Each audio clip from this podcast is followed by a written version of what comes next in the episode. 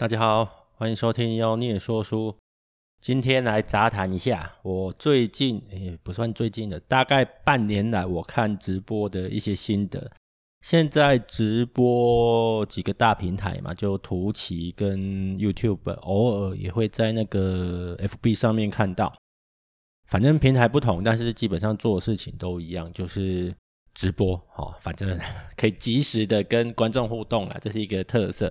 看完了这半年，也不是很认真看，但是基本上看完这半年之后，我就觉得，哎，我果然不是很适合看直播。就我的个性吧。事实上，我在以前啊，网络没有这么发达的时代呢，我就不是很喜欢看电视的人。那台湾的电视有几个特色跟走向，就是综艺节目跟谈话性节目还蛮热络的。那我自己对于这种节目会觉得说花了很多，通常一段节目大概一个小时到两个小时嘛，看下来获得不到多少东西。当然娱乐效果还是有啦，毕竟这种节目的本质就是娱乐。那因为我自己的娱乐通常可能就是打打电动啦，或者是看看书啊之类的比较多，所以电视对我的吸引力就没有比较大。也造就了我在学生时代常常有那种跟不上流行或者是跟不跟不上梗的情况。不过，这我们最近在聊那个被讨厌的勇气嘛，我大概从那个时候开始就已经不是很在乎了，就反正你们喜欢的东西跟我不一样，那就算了吧。跟不上话题就跟不上话题，我不会很 care。那到了网络时代，网络跟电视最大的差别在于我们可以主动的去选节目。电视是被动的吧？我们就坐在电视前面看电视丢什么东西出来，我们就看什么。你顶多就是能不同的台切来切去这样子。现在这种直播的趋势越来越广泛，我就发现很多的小朋友哦，真的是小朋友，因为未满十八岁嘛，就好像跟以前有点像。以前的小朋友也会想要当偶像哦，想当明星歌星这样。现在很多小朋友就把当直播主，或者是出道当 VTuber，变成一个理想吧，哦，有点像理想。那我其实把它看成类似创业的一环呢、啊。我自己也是在高中时代就想创业，只是我想走的路是比较实业界的，就是生产产品和服务这一类的。但是现在很多的小朋友走上直播界这一条路是有点偶像化哦，有点偶像化。那我这半年来看了几个 VTuber，然后也去看了一些那个直播，图奇啦，或者是 You YouTube 都有。我发现一个现象，就是虽然平台不一样了哈，然后送到观众脑袋里面的方式也不一样了，不过本质却没有太大的差别。很多的节目越来越综艺化，我甚至一些已经行之有年，就还蛮大台的频道 YouTube 频道。为了博取眼球，他们也越来越综艺化了，然后想办法上发烧影片嘛，哈，都是为了赚钱啊，为了博取流量，因为有流量你就会有代言嘛，有广告费之类的。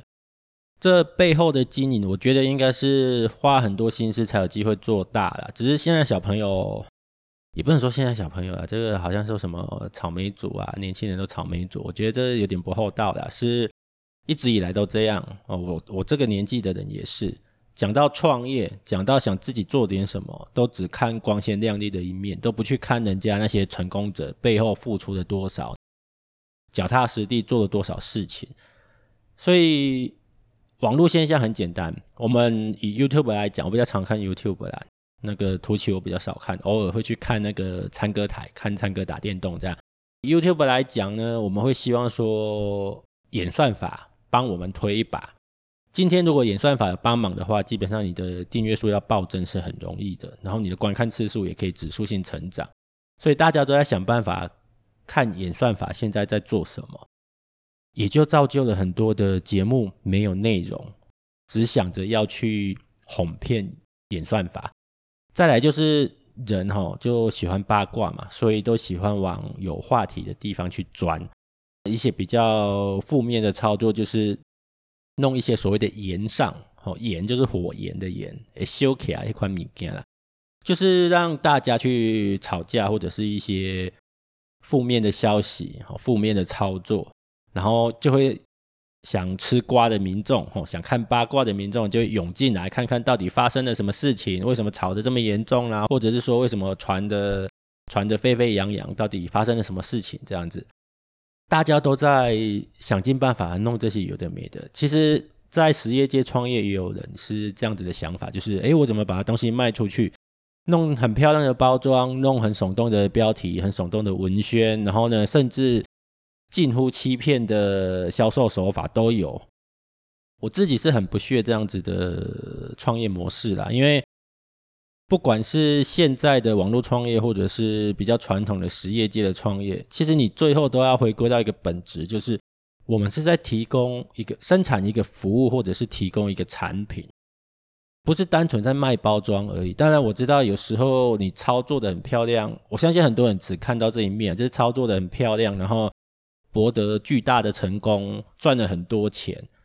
如果你的你的那个最基本、最核心的价值就是赚钱的话，那我也无话可说。不过我自己从学生时代到现在看了不少的经营管理书籍，然后呢，坊间有一些名人传记啦什么的，我也都会买回来看一下。赚钱当然是很重要，如果有人跟你讲赚钱不重要的话，这个人讲的话基本上你就先打对折再说了，因为赚钱本来就很重要。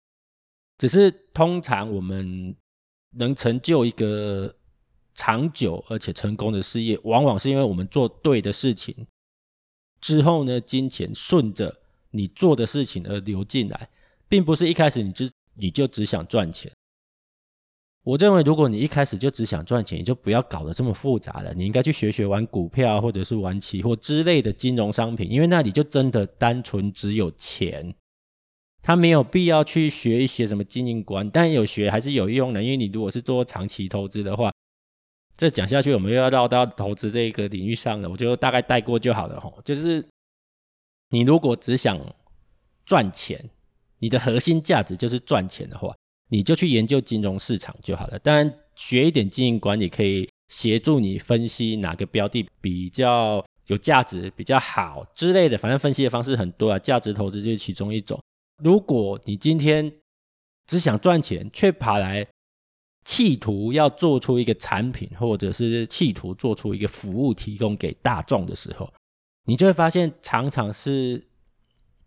不要说不上不下，通常就是惨遭滑铁卢啊！因为创业这件事情的本质，它就是提供商品或服务，而不是去炒作一些无聊的话题。当然也不算无聊，现在就是爱吃瓜啦，哪里有八卦就往哪里去。但是那种东西都不长久了，甚至我常常说哦，就是我们上一季有提到的，如果有。实况组、直播组听到我这一段的话，我会建议你去听我上一季讲的那个一人创业的东西。你还是要回到你到底是在提供什么样的东西。我认为啦，对一个频道或者是一个直播主来讲，其实最重要的就是他的节目内容嘛。毕竟观众是来看你的节目的，哦，是来看你的节目的。你如果有办法每一集哦，你透过那种特别的话题或者是言上的操作。你能每一集都给大家这样子的节目内容，就每次都有八卦可以讲，每次都有那种炎上事件可以用，那 OK，好，那就是你的节目的本质。但是很多人其实只是想炒一波，他不是说他的频道属性就是这样子，他自己也不知道自己要做些什么，所以常常你就会发现他的频道没有一致性，然后内容也有点空洞。就就像有一个人开了一家咖啡馆，但是里面不知道卖什么，你进去跟他要点一杯咖啡，结果他倒三合一给你，就是那种感觉。就你没有抓到你现在在做的事情的本质。如果你只是想透过一个方式赚钱，你就去金融市场。我会觉得说，你就做点功课，然后进金融市场。当然可能要学点经验的。再就是你要有资本。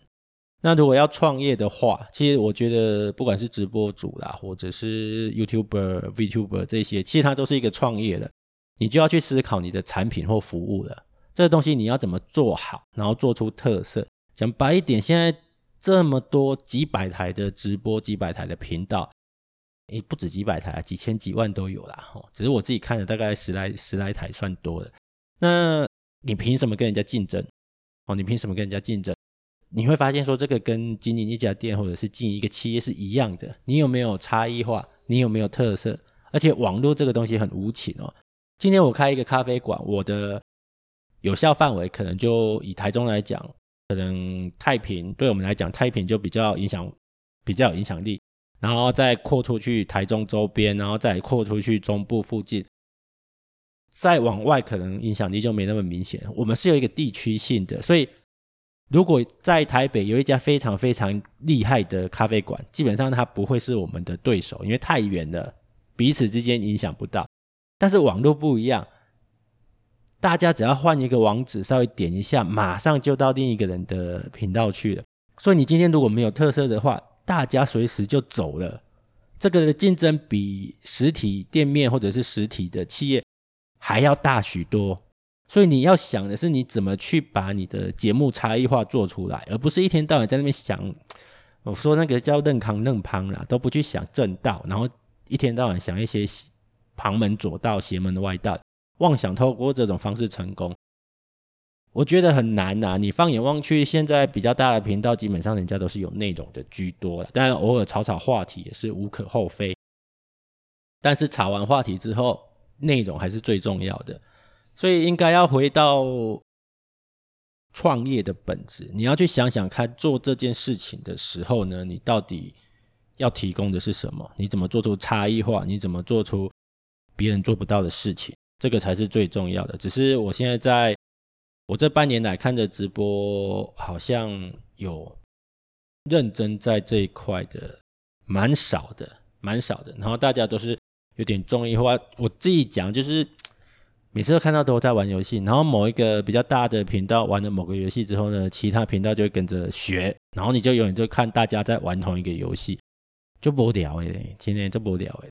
我常常跟朋友讲，我要看你们玩游戏的话，我去看参歌台就好啦。别的地方有很多玩游戏比你厉害的，然后比你有话题的，聊的比你还深入的，我来看你这个东西干什么？那我刚刚讲的嘛，你就做不出差异化嘛，你又没有做的比别人好，我滑鼠点两下我就离开啦啊。真的是真的是这样，所以想要进这个行业不是不行，我是觉得说你应该要把它当成一个创业，一项事业来看待。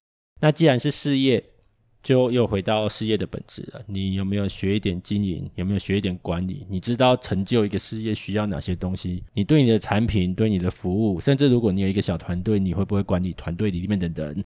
组织文化是怎么样？你有没有在团队沟通、组织组织文化上下功夫？这个都是做一个事业必须要会的基本功。所以有没有用心在基本功上面？其实。